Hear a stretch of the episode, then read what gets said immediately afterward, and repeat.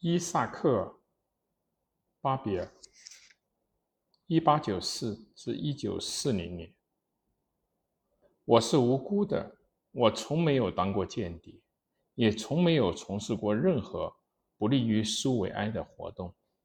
我对自己的指证是不实的。我只有一个请求，让我完成我最后的作品。伊萨克·巴比尔，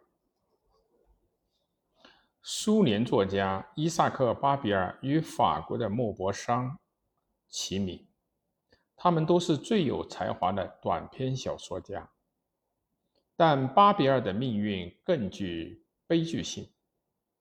他的短篇富有激情，而又充满了人性的关怀，来源于现实，却又充满了感性，不乏暴力的描写，却又时时透着诙谐幽默，彰显了短篇这种题材的美和力量。他的朋友诗人奥西普。曼德尔斯塔姆对他的作家天赋做了高度的评价。在成人的眼中，很难得看到这种毫不掩饰的好奇心。巴比尔出生在乌克兰的世界级港口城市奥德萨的犹太人街区。他在那里观察到的社会底层的犹。太黑帮、妓女等，在敖德萨故事中都有生动的描述。巴比尔的生活总是在反抗迫害，孩童时他就曾目睹对犹太人的大屠杀。他搬到了圣彼得堡。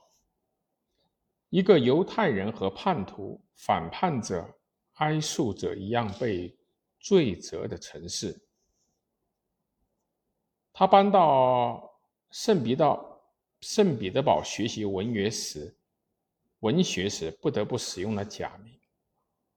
一战中，巴比尔曾短暂的在罗马尼亚前线服役，但后来却因伤而退伍。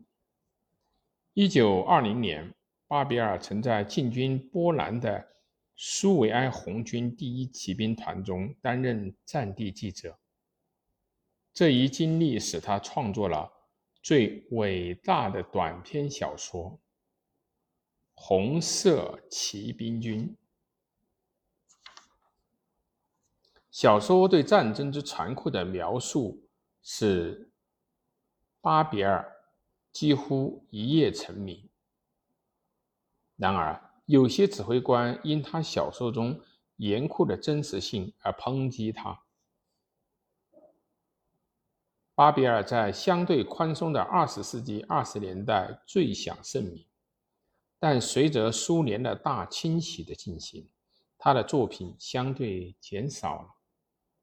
我创造了一种新的题材。一九三四年，巴比尔告诉苏联作家联盟：“沉默的题材。”二十世纪的二十年代，他的妻子、女儿都搬到了法国，他的母亲和姐姐去了布鲁塞尔，但巴比尔选择留了下来。他是一个擅长讲故事的人，也是一个追求享乐的人。他对大清洗很关注，贸然而又有个性的开始创作一部关于秘密警察的小说。巴比尔和尼古拉·叶诺夫的妻子交往频繁。叶诺夫是大清洗高峰时期的秘密警察的首脑。叶诺夫被捕后，他的妻子自杀，巴比尔被牵连进这个案子，并被处决。一九三九年，巴比尔在佩里德尔基诺作家聚集区的小房子里被秘密警察所逮捕。他被迫承认与托派有关，参与了反苏的行动。巴比尔在狱中受到了审判。一九四零年的一月，被以间谍罪所枪毙，而他的家人则被告知他死于一个西伯利亚的战俘营。一九五四年，巴比尔被清洗，被洗清了所有的罪名。从那以后，他作为一个伟大的作家，为更多人所知。